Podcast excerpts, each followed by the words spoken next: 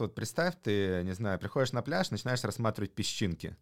Вначале они все для тебя одинаковые, эти песчинки. Потом ты замечаешь, что есть какие-то больше, другие меньше. Потом ты замечаешь, что есть какие-то более прозрачные, менее прозрачные. Потом замечаешь, что какие-то есть круглые разной формы. Потом замечаешь, что там еще что-то у них отличается. Есть с вкраплениями, не вкраплениями, ровные, неровные.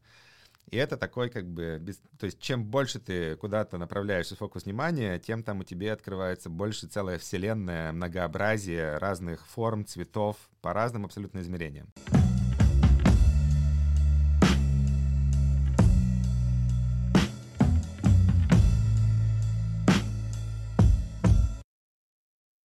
Всем привет! Меня зовут Зверуга Алексей, и это мой подкаст, в котором я со своими гостями обсуждаю разные аспекты физического и ментального здоровья. В третьем выпуске я хочу затронуть тему эмоций, и для этого позвал в гости Дмитрия Мацкевича.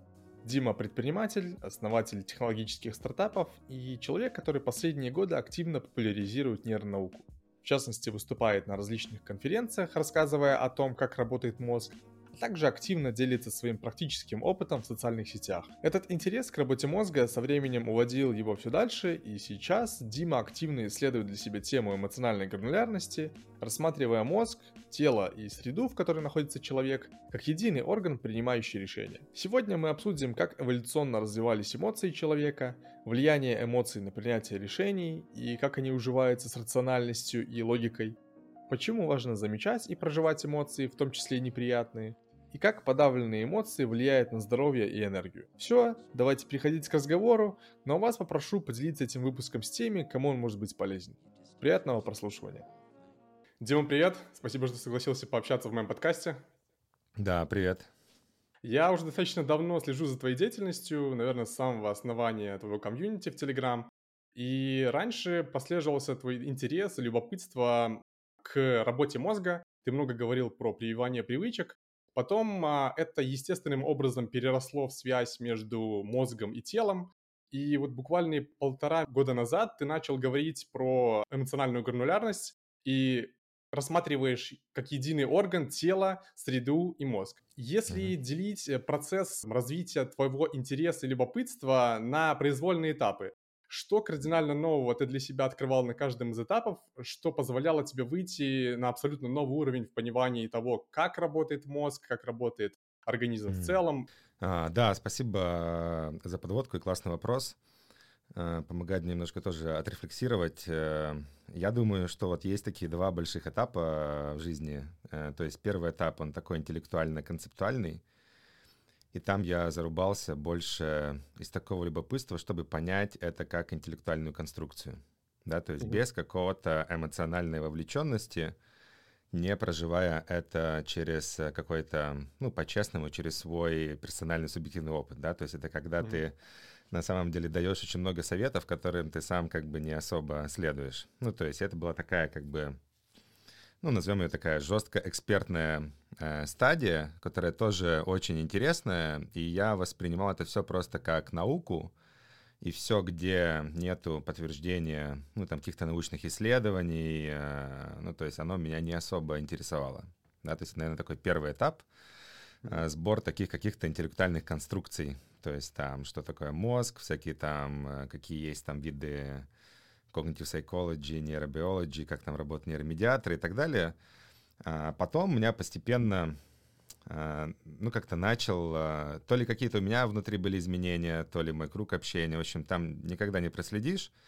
Но у меня начал, знаешь, такой был период разочарования в научном подходе, потому что такой, когда ты глубоко начинаешь погружаться в то, как делаются исследования, как это, какой-то все редукционизм, какое-то сильное упрощение, когда ты, ну, и, и сами достаточно такой научной среды, то есть, э, потому что там, э, ну, как бы я физикой занимался все как бы свою там раннюю, раннюю жизнь, это юность, отрочество, и э, я, в принципе, прекрасно понимал, да, что там часто ну, мотивации делать какие-то научные исследования, они расходятся, ну, с каким-то реальным миром, да, то есть то есть было какая-то серия разочарований, а, и особенно в таком life science тоже, когда ты начал погружаться, как делаются исследования там, и с э, вещами, которые связаны со здоровьем, ты понял, что мир на самом деле намного-намного как бы шире, есть много вещей, которые вот таким прямым, э, наверное, скажем так, научным подходом тяжело исследовать, объяснять.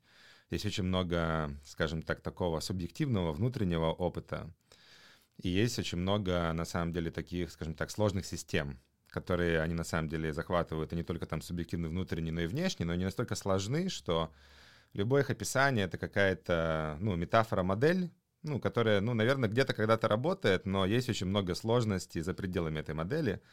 И постепенно у меня как-то начал расслабляться вот этот науч, скажем так, научный, научно осуждающий взгляд, да, то есть на, на мир.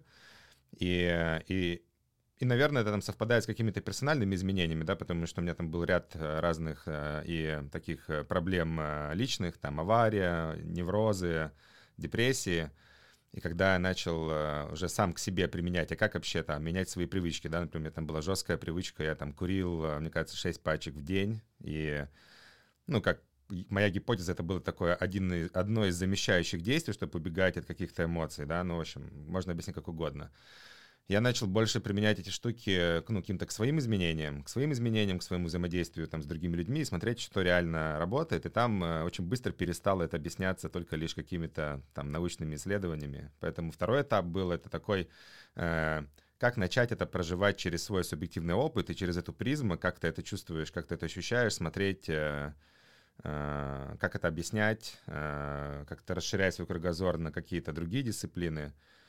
И, наверное, два таких этапа, да, то есть как это вот через эту призму менялось, да, то есть и дальше это все более, более такой, э, э, ну, как бы восхищение сложностью, системами, э, ну, то есть вот тот же концепт, который ты упомянул в начале про то, что, ну, там, вначале я там исследовал какие-то нейромедиаторы, у меня даже есть там старые какие-то лекции, где э, там в Яндексе где-то, где, ну, я просто там вот есть дофамин, серотонин и так далее, тогда уже понимал, что это сильный редукционизм, но все еще как-то использовал. Сейчас бы, наверное, даже так объяснять не стал, потому что для меня там окситоцин, дофамин — это Uh, ну, то я понимаю, что это, это классная какая-то модель, но она настолько, ну, маленькая, настолько небольшая часть, примитивная, она ничего не объясняет, да, особо. Она дает какое-то такое ощущение, наверное, понять, что у твоих эмоций есть какой-то физический эффект.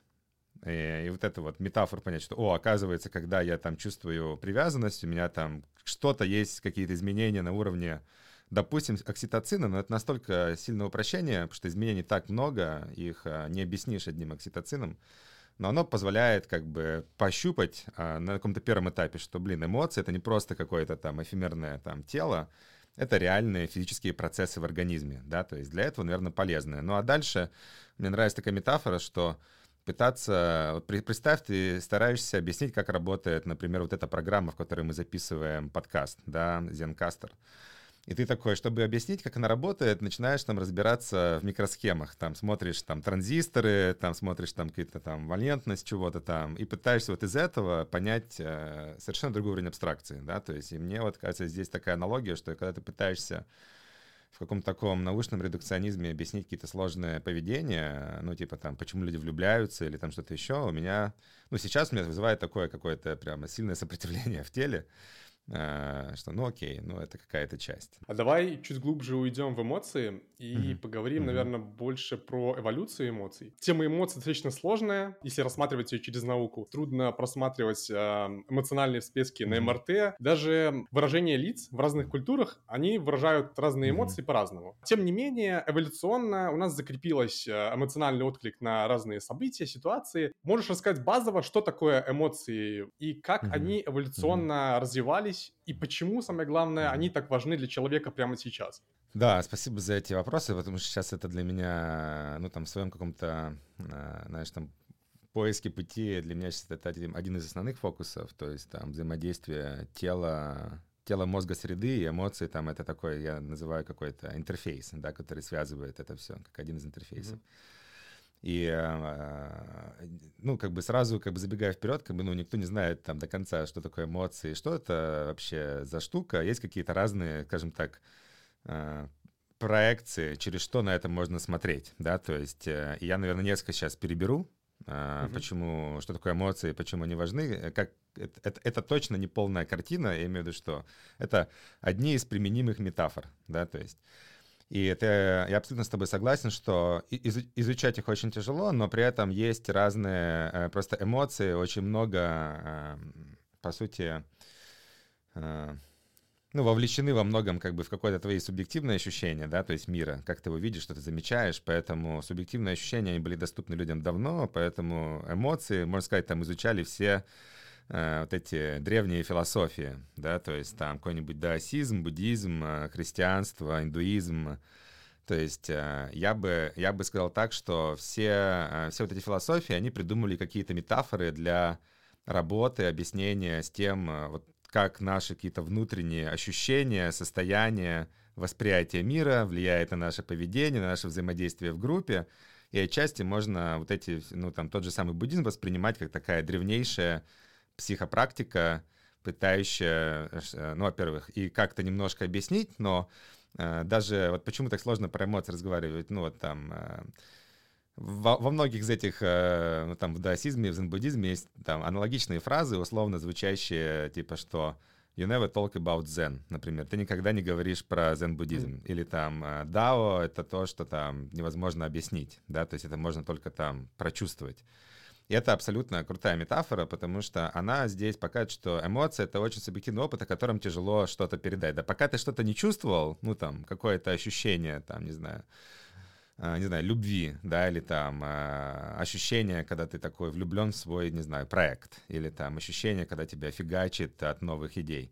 Тебе тяжело эту штуку понять, но можно провести тебя через какой-то а, какие-то практики, через какие-то, возможно, вопросы, рефлексии, в которые ты сам сможешь эту штуку постепенно через метафоры прочувствовать и понять.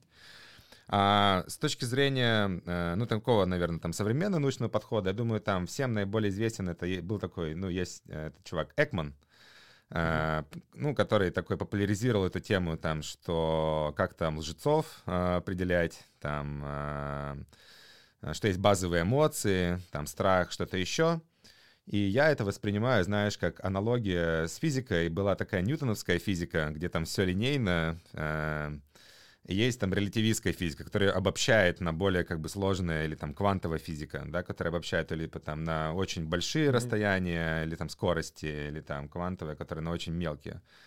И вот мне кажется, что вот эта базовая теория эмоций типа Экмана, это тоже такой аналог ньютоновской физики, которая где-то применима. Ну, типа, да, можно сделать допущение, что есть какие-то базовые эмоции, просто потому что они у какого-то количества людей в каком-то спектре там реакции совпадают, но при этом э, зная, как устроен мозг, среда, это уже кажется странно, да, что у тебя могут быть какие-то э, прошитые, э, как это, hardwired штуки для эмоций, и на самом деле современные исследования показывают, что нету, да, то есть здесь мне мне ближе всего на данном этапе теория сконструированных эмоций от Лизы Барретт, да, то есть, которая написала книгу, по-моему, How Emotions Are Made, и по-русски это «Как работают эмоции», наверное, я не помню.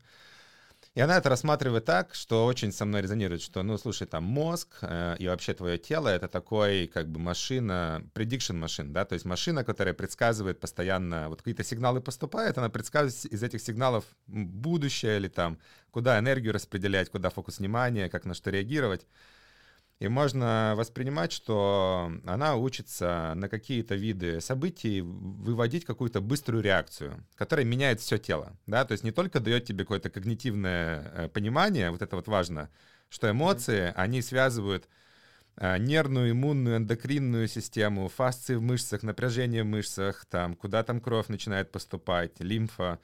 То есть куча разных сложных процессов э, в, в организме. Им надо очень быстро менять свое направление, да, то есть если, учитывая сигналы там, не знаю, из, э, что у меня там мало гликогена в печени, мышцы устали, и вот этот лес какой-то выглядит как опасный лес, мне надо быстро мобилизироваться, потому что я понимаю, что в этом лесу, скорее всего, мне не будет недостаточно энергии, чтобы долго убегать от тигра, который, скорее всего, там появится. Это такое сложный, сложное предсказание, которое сделано на уровне моей интерсепции, собрав какие-то сигналы из тела, окружающей среды, экстрасепции, ну и еще там, не знаю, проприосепции, как мое тело расположено. И понятное дело, что каких-то э, ну, для меня это как-то интуитивно кажется, что там не может быть каких-то базовых сигналов, да, то есть оно все обусловлено культурным слоем, в котором ты вырос, оно обусловлено, не знаю, там, насколько И эм, ну, это даже вот э, исследования уже есть современные, например, которые показывают, что если там у тебя родители были тревожными, пока ты был в утробе, причем неважно, тревожный отец либо мама, по разным причинам, потому что отец на маму влияет, да, то есть, то у mm-hmm. тебя уже, находясь в утробе, кодируется больше рецепторов к кортизолу. То есть у тебя уже страх ощущается по-другому немножко, чем у того человека, у которого этих рецепторов меньше, да, то есть для тебя страх — это намного больше страх, чем в среднем, да, то есть и уже здесь видно, что ну, э, что такое базовые эмоции? Непонятно, да, потому что даже страх, он для, от, от того, насколько у тебя были тревожные родители, уже разный, да, то есть с разными оттенками. Ну, а дальше уже, ну, вот у Лизы есть много исследований про то, как это еще отличается в разных культурных слоях, да, то, что ты упоминал, да. Кто-то кто-то, у кого-то вообще может не быть каких-то слов для эмоций, например, там в португальском есть эмоция саудата, это такая романтическая грусть, да, то есть, потому что они там много путешествовали, грустили по родине с приятными воспоминаниями, что скоро вернутся, да, то есть, mm-hmm. а, ну, в японском я люблю вот это приводить, там есть эмоции отдельные, когда тебе подарили какой-то подарок, который тебе не нужен, тебе надо делать вид, что он как бы нужен, и ты благодарен, да, потому что в японском очень много внимания уделяется вот этому межличностному взаимодействию в виде там уровней уважения, там гармонии группы. И мы видим, что в итоге получается от потребностей среды культурного слоя, в которой ты появился, а ты же никогда не знаешь, где ты появишься. Ну, то есть твой ген он не понимает, какая среда будет заранее, да, чтобы заранее знать, как эти эмоции, там, что с ними делать, как кодировать. Поэтому очень многое э, в эмоциях кодируется культурным слоем, какими-то коллективными договоренностями, вербальными, невербальными. Э, ну, приведу пример, да, например, у тебя там сейчас в какой-то современном таком, э, не знаю, скажем так, западном обществе, не знаю, там коллективная договоренность, например, там что, там, не знаю, агрессия не окей, или там сексуальность не окей в среднем, да, mm-hmm. то есть и в этом плане она невербально передается тебе все равно, ну вот когда ты, допустим, маленький, не знаю, девочка-мальчик, пытаешься на кого-то там покричать, чтобы отдали игрушку, э, с большой вероятностью тебе ты получишь сигнал от э, своих родителей, что вот так себя проявлять не очень круто, да, тут, ну, если там твои родители не какие-то там прокачанные буддисты или там психотерапевты, не знаю.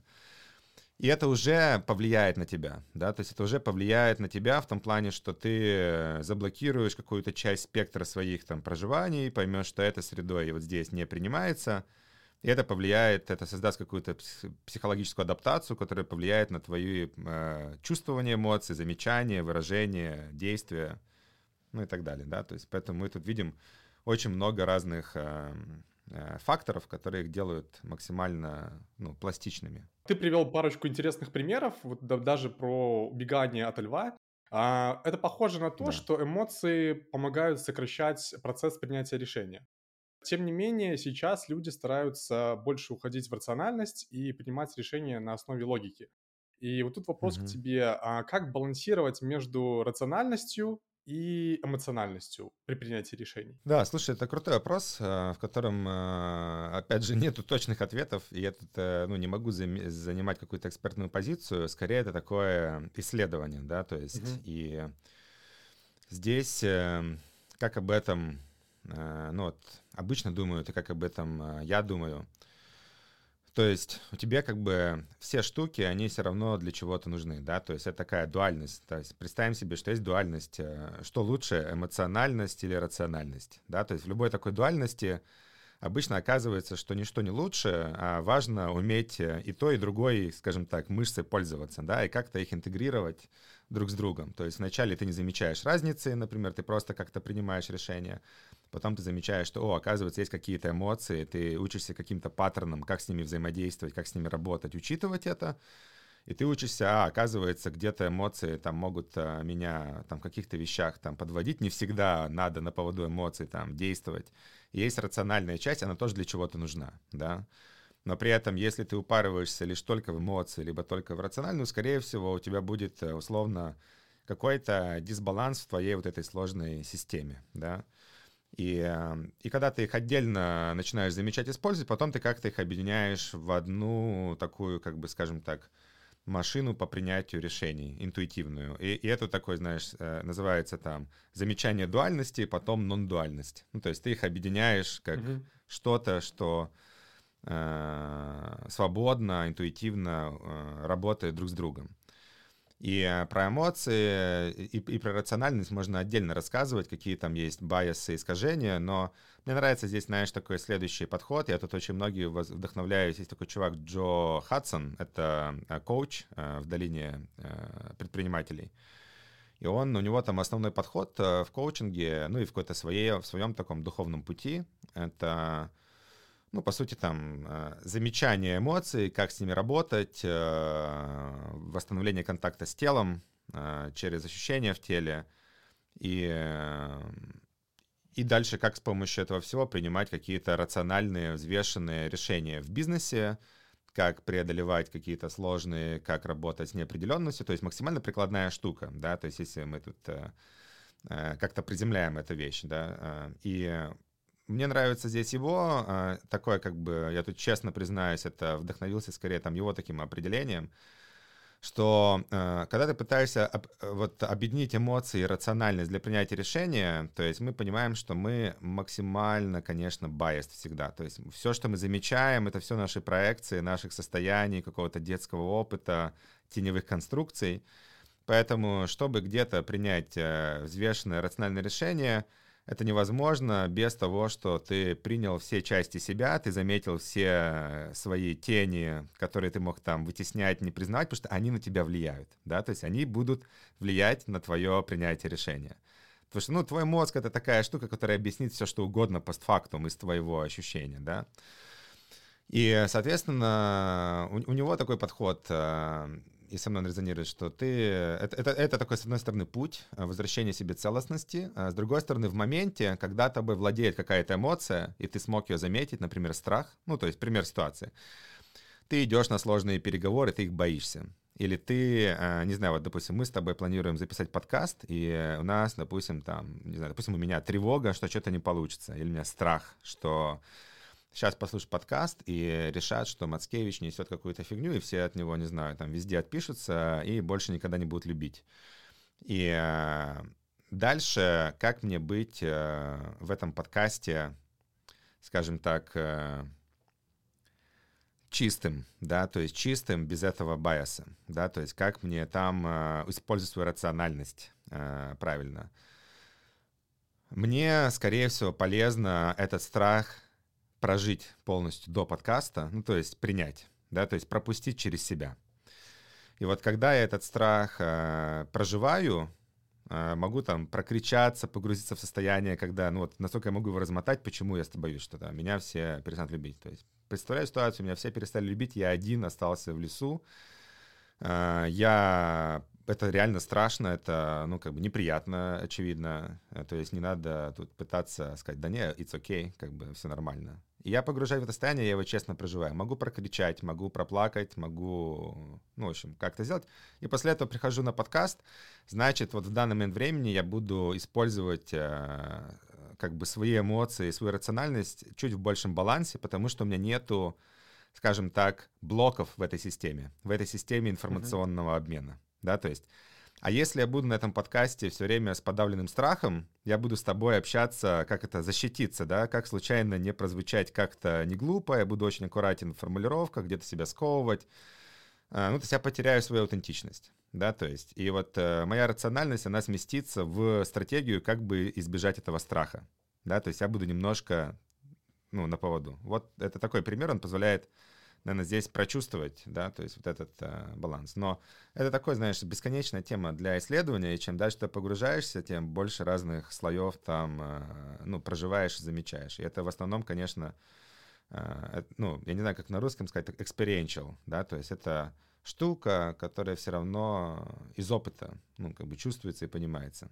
Дим, мы как раз подошли к теме эмоциональной гранулярности, и мне интересно, что это такое, что такое эмоциональная гранулярность, и вот на примере одной из книг, есть такая книга The Book of Human Emotions, там автор указывает э, на то, что есть 154 разные эмоции.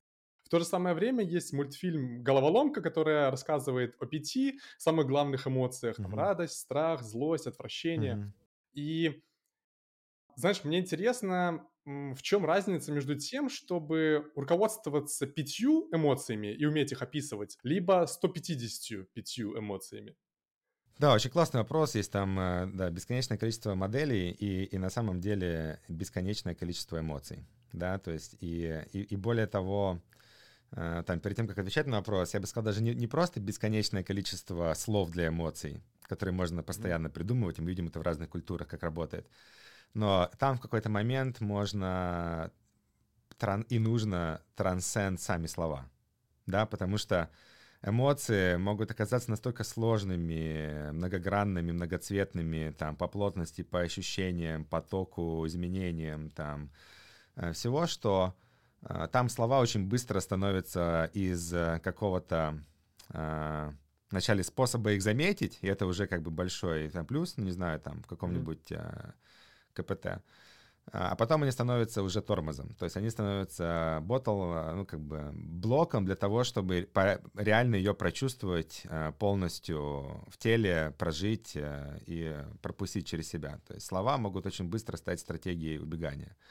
Но в среднем, возвращаясь к своему вопросу, то есть э, мне здесь реально, я уже говорил, близка Лиза Барретт со своей теорией сконструированных эмоций, и у нее я впервые, кстати, заметил вот этот термин эмоциональная гранулярность и там вдохновился, почему там так изначально там первое название вот этих групп было эмоциональная гранулярность, э, потому что он такой понятный, научный, и аналог в нем следующий, да, то есть вот представь, ты начинаешь каким-то делом заниматься, да, есть такая книга крутая, Zen Guide of Motorcycle Maintenance. И э, там он такой дает пример, что вот представь, ты, не знаю, приходишь на пляж, начинаешь рассматривать песчинки.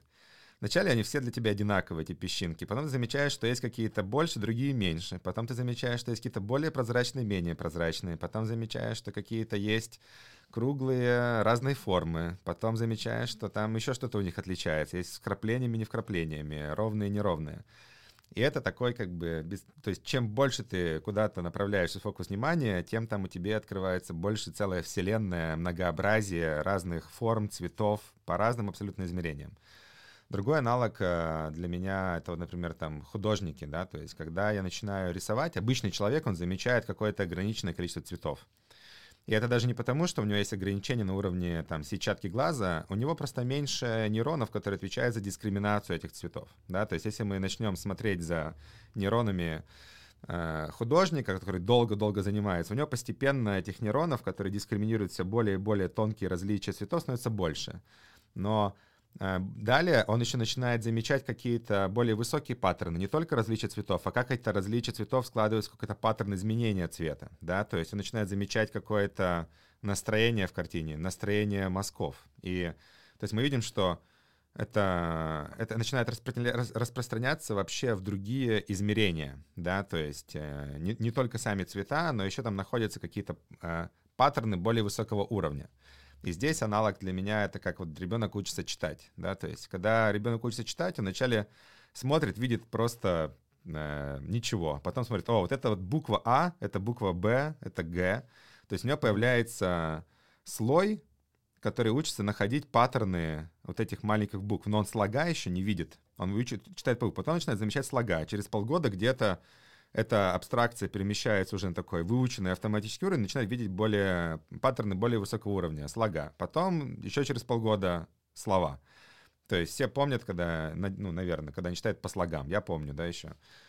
И с гранулярностью эмоций ровно такая же штука, да, то есть мы вначале замечаем какие-то ощущения, может, там в теле, наверное, физические, потом это начинаем э, в этом видеть какие-то состояния, там вот эти вот ощущения, это агрессия, да, там, потом какие-то более тонкие состояния сложные, вот я сейчас нахожусь в состоянии, там, желания, не знаю, там, любить весь мир, да, то есть это может быть вообще какая-то сложная комбинация разных гормонально-нервных э, физических состояний, да, то есть... Mm-hmm.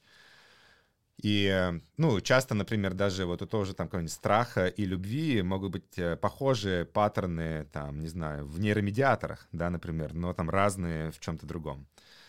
И, и дальше Лиса Барретт, она ссылается на очень много исследований, которые показывают, ну, чтобы как это заземлить вообще, почему вообще это важно, не важно, можно бесконечно это там обсуждать, что, ну, есть уже исследования, которые показывают, что вот этот, назовем его эмоциональная гранулярность, способность в большем детали, в больших количестве измерений думать об эмоциях. Не только на самом деле иметь больший словарь, но, например, видеть их как цвета, замечать их как плотность каких-то состояний в организме. То есть чем больше у тебя вот эта гранулярность в разных измерениях развита, э, тем э, у тебя э, ниже вероятность, не знаю, там, каких-то долго остаться в состояниях, не знаю, там, депрессии, расстройств настроения, тем тебе проще справляться с сложными ситуациями, там, не знаю, в жизни, в работе, тем тебе проще решать какие-то конфликтные ситуации, тем у тебя больше энергии, ты меньше болеешь хроническими заболеваниями, ты дольше живешь. Ну, в общем, есть разные исследования по разным направлениям, но в среднем там виден паттерн, что о, это вроде бы прикольная, здоровая штука, да, то есть, которая во многих, э, чисто прагматично даже, да, э, во многих э, направлениях жизни она может помогать, да, то есть и, и в этом плане вот тот пример, где с, со словарем, это, ну, там, один из примеров, да, что, наверное, чем больше у тебя разных слов для разных, там, более тонких состояний, тем у тебя выше внимательность к этому и гранулярность. Но слова очень быстро становятся как бы уже как бы тормозом к тому, чтобы пойти дальше, да, то есть, то есть на них э, точно не стоит ограничиваться. Вот, допустим, мы э, заметили эмоцию, как нам ее прожить?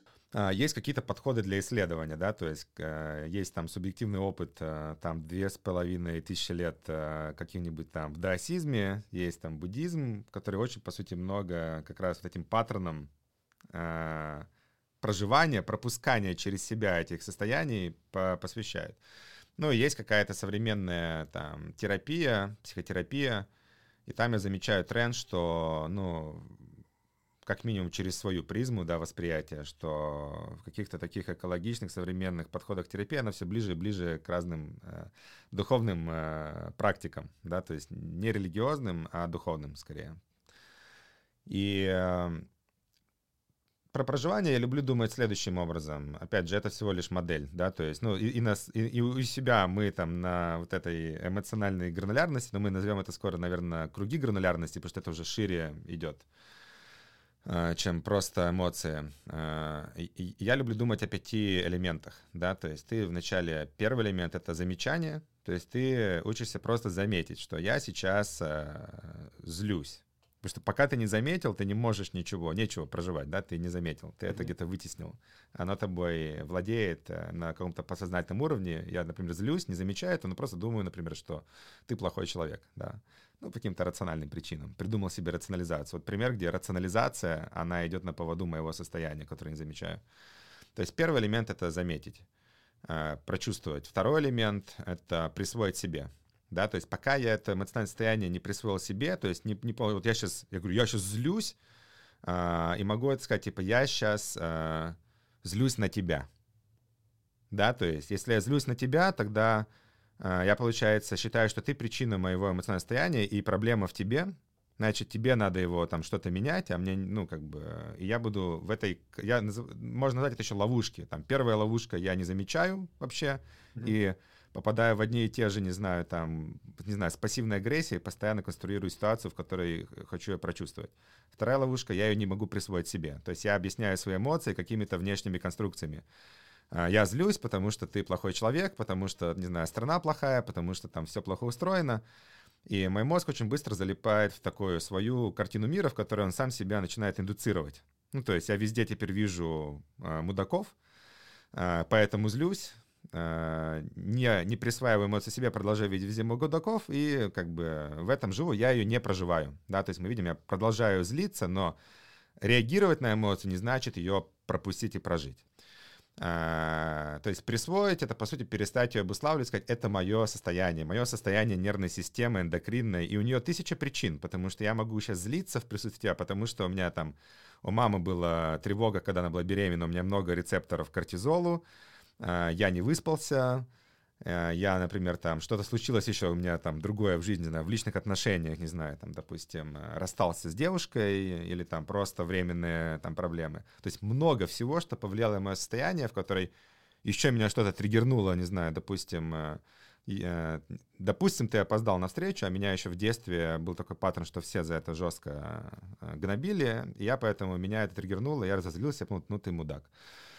А, то есть здесь задача я ее присвоил себе. А дальше третий элемент а, вот этого проживания — это расширение. Да? То есть э, расширение, то есть я понимаю, что Потому что я присвоил себе это состояние, злюсь и такой, блин, и у меня начинается, как бы, я теперь, получается, какой-то вообще говнюк, да, потому что я злюсь, типа, без причины, причины нету, я признал, что ты не виноват, но я на тебя злюсь, значит, я говнюк, и вот это, по сути, я злюсь, значит, я говнюк, это называется интернализация, да, то есть интернализация, ну, как бы, как какого-то своего uh, поведения в то, чтобы себя им описывать. И оно тоже меняет из него выбраться, потому что, ну, например, я всегда... Я, мне сейчас лень делать работу, наверное, я просто лентяй распиздяй, и это становится уже предсказанием мо- моего поведения. Я не могу из этого состояния выбраться, я все время себя так чувствую, да, то есть...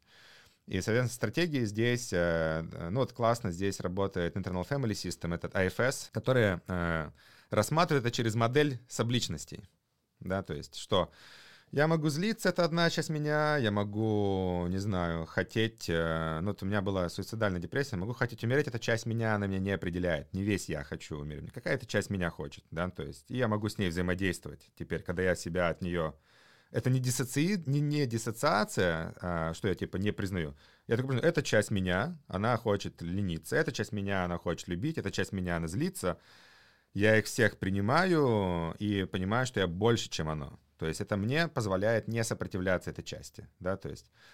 Ну и дальше четвертый элемент, вот как раз вот э, я люблю называть его проживание, да, то есть вот есть эти три элемента. Четвертый элемент это уже непосредственно как этому не сопротивляться, как это принять, пропускать через себя, наблюдать, чувствовать. Э, там уже есть всякие инструменты, ну там один из них emotional inquiry, то есть эмоциональ... Эм, э, исследование эмоций, да, через движение, через ощущения в теле, через называние много разных, там, игру в театр, проживание каких-то ролей, там, психодрамы.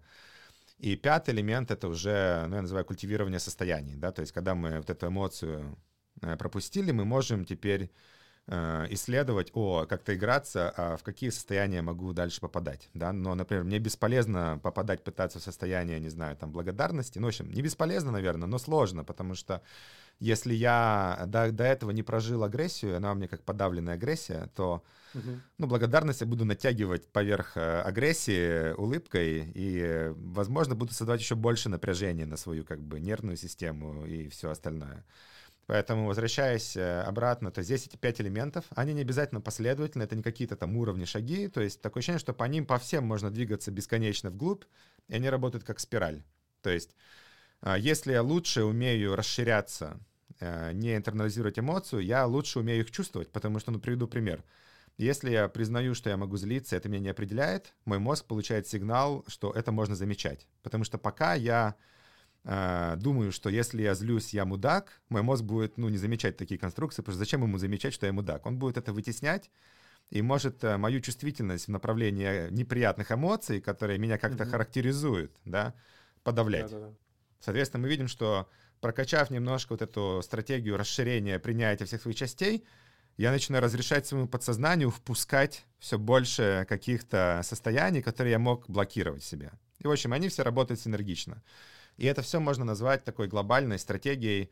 Ну, если вот смотреть, мне нравится здесь, э, как это, миксовать э, и современную какую-то терапию, разные э, философии. То есть если смотреть там в терминах какого-то тантрического буддизма, то есть там это метафора там, энергии, наверное, там, состояний, что ты э, перестаешь образовывать у себя блоки энергетические, да, там, или блокировать какие-то чакры, да, в метафоре индуизма, или там блокировать какие-то дантени в метафоре там даосизма, цигуна. То есть люб, любое заблокированное эмоциональное состояние, оно создает э, условно какой-то, ну, назовем его, как вот река течет, сквозь тебя. Ты берега, река, э, вода — это эмоции, состояние.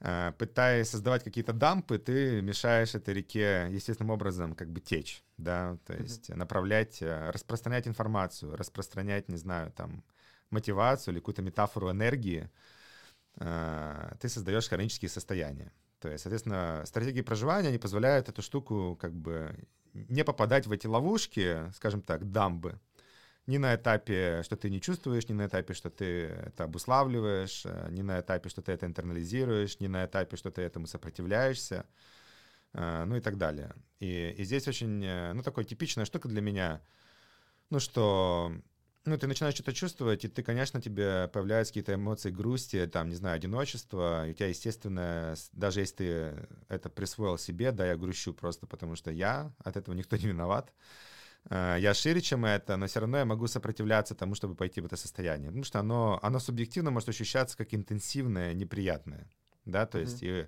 отдельное вообще стоящее, ну, такой для меня мем здесь, это как ну вот в английском есть классное всегда сочетание, в английском это называется embrace intensity. Ну, то есть э, э, идти в интенсивность. Ну, то есть не сопротивляться интенсивности, или там обнять эту интенсивность, да, то есть быть ей э, рад. Mm-hmm. Well, ну, как это?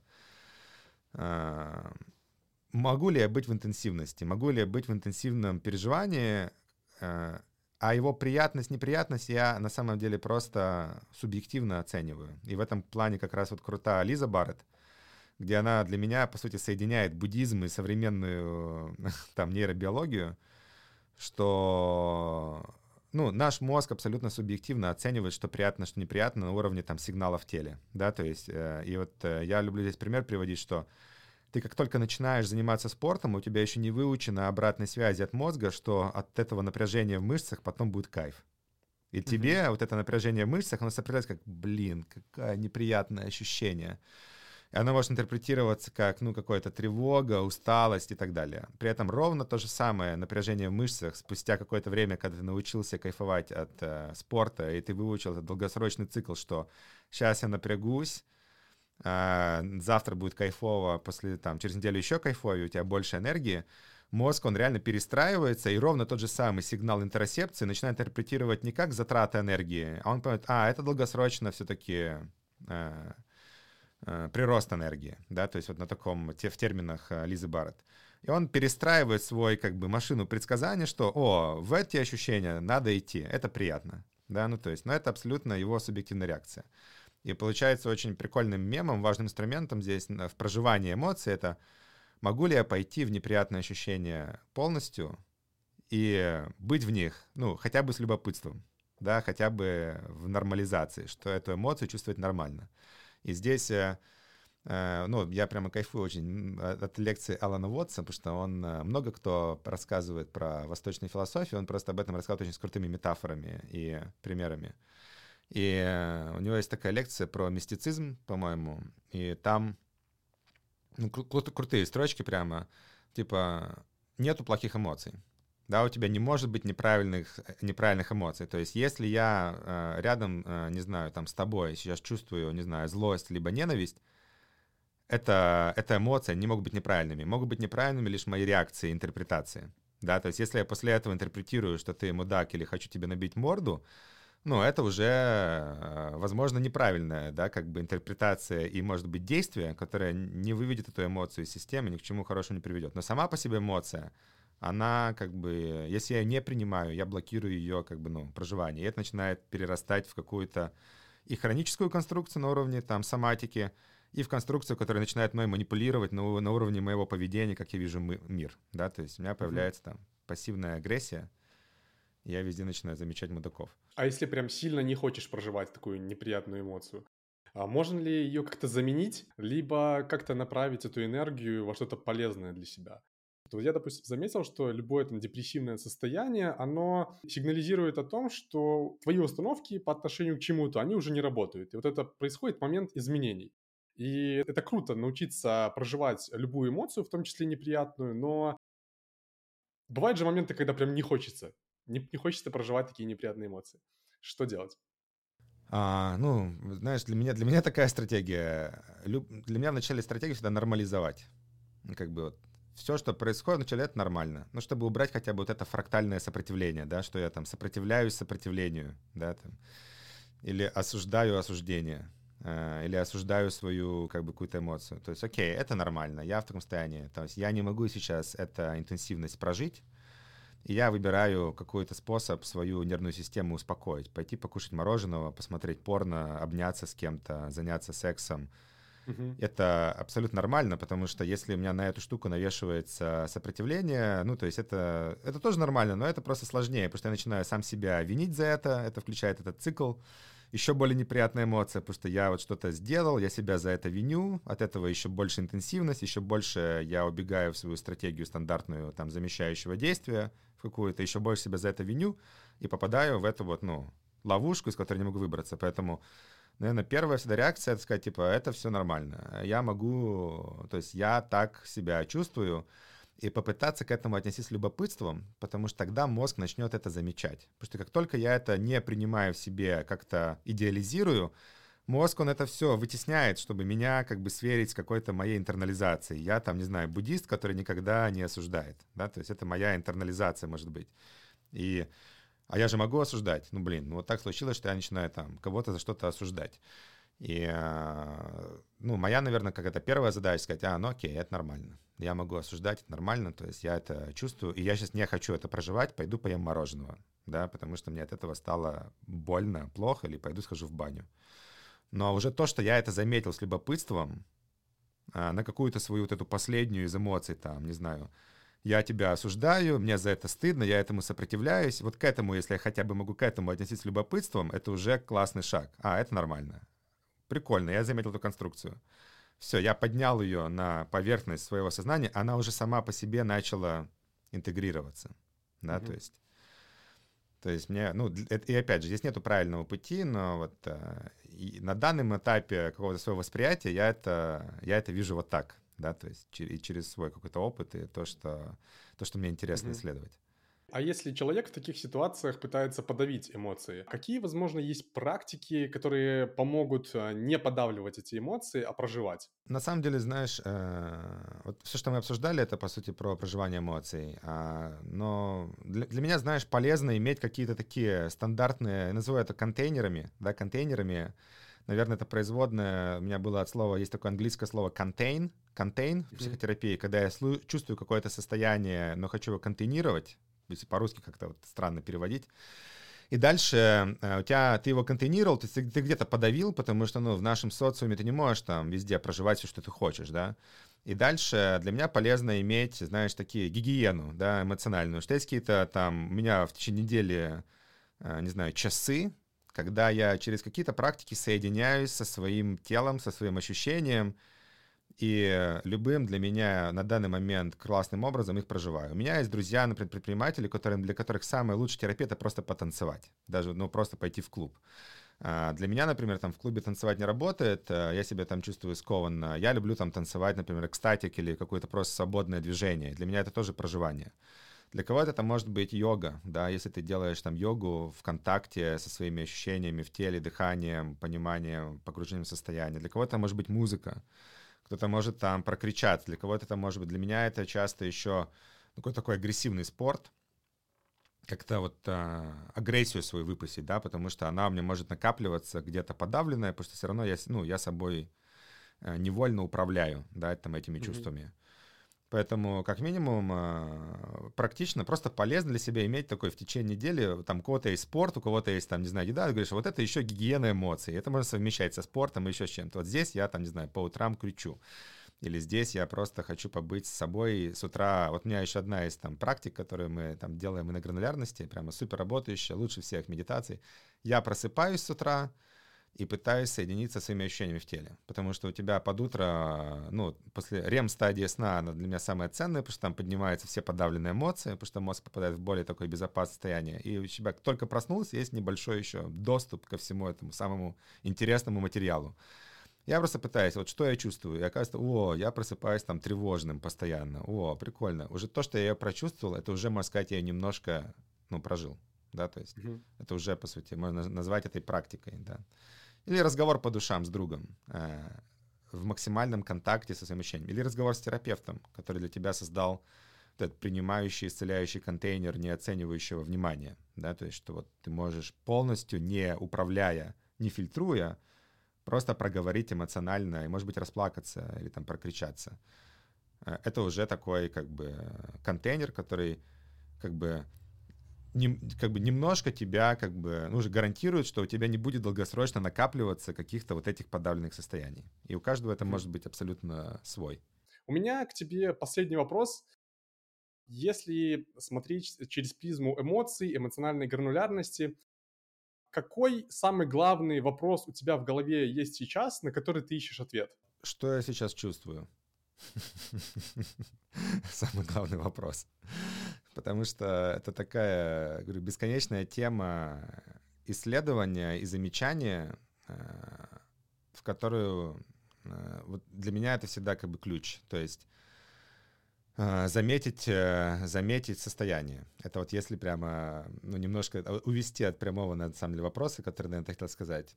А интеллектуально ну, мне, мне продолжает быть интересна как раз эта вот тема контакта э, тела, э, контакта с телом, контакта с эмоциями, и какие там есть паттерны, как, как, как эту штуку можно передавать как практику, да, то есть я вижу, насколько это мощная штуковина, и основной у меня вопрос, что это, это же experiential, да, это felt sense, ну, то есть то, что он говорит, mm-hmm. то есть это опыт, это только через прожитый опыт. И как можно создавать среду, как можно создавать группы, как можно создавать какие-то модельные взаимодействия, в которых ты такой, проходя через этот опыт, такой, о, я понял, что вот сейчас я действовал из состояния осуждения, и мне от этого на самом деле не очень классно, меньше энергии во взаимодействии, она получилась менее глубокой. И когда ко мне тоже двигали э, действия в состоянии осуждения, я как-то закрылся, а вот в другой практике я попробовал действовать из любопытства, без каких-то своих э, предвзятых отношений. И получился совершенно другой прикольный разговор. Блин, интересно, я это прочувствовал на уровне состояния и ощущений в теле. Вот когда вот такое получается создать, это самое ценное, да, потому что можно бесконечно, ну, как бы рассказывать про это, и меня это очень захватывает, да, то есть как, как конструировать вот такие практики, чтобы последовательно можно было провести через какие-то кирпичики состояний, которые тебя меняли бы изнутри на уровне твоей там нервной системы, как ты, на уровне автоматизмов, да, а не на уровне интеллектуальных конструкций. Да, то есть вот я сейчас больше, наверное, от э, вот этих интеллектуальных конструкций, потому что раньше я там любил э, вот лекции читать, э, вот, исследую больше практики, да, и, наверное, вот как раз э, результатом этого и стали вот эти группы, которые мы с Лешей Мельничиком делаем по эмоциональной гранулярности, что вот, прикольно в эту сторону идти и смотреть, как это работает на практике. И вот для меня это, наверное, самый главный вопрос сейчас, да, то есть как, как такие придумывать э, интегральные практики. Угу. Все, Дим, спасибо большое. Получился такой очень приятный разговор для меня. Надеюсь, у нас еще будет возможность записать э, вторую часть про эмоциональные группы, про создание эмоциональной безопасности вокруг себя. Это очень такая интересная тема. Но на сегодня все. Спасибо большое. Угу, да, спасибо. Кайф.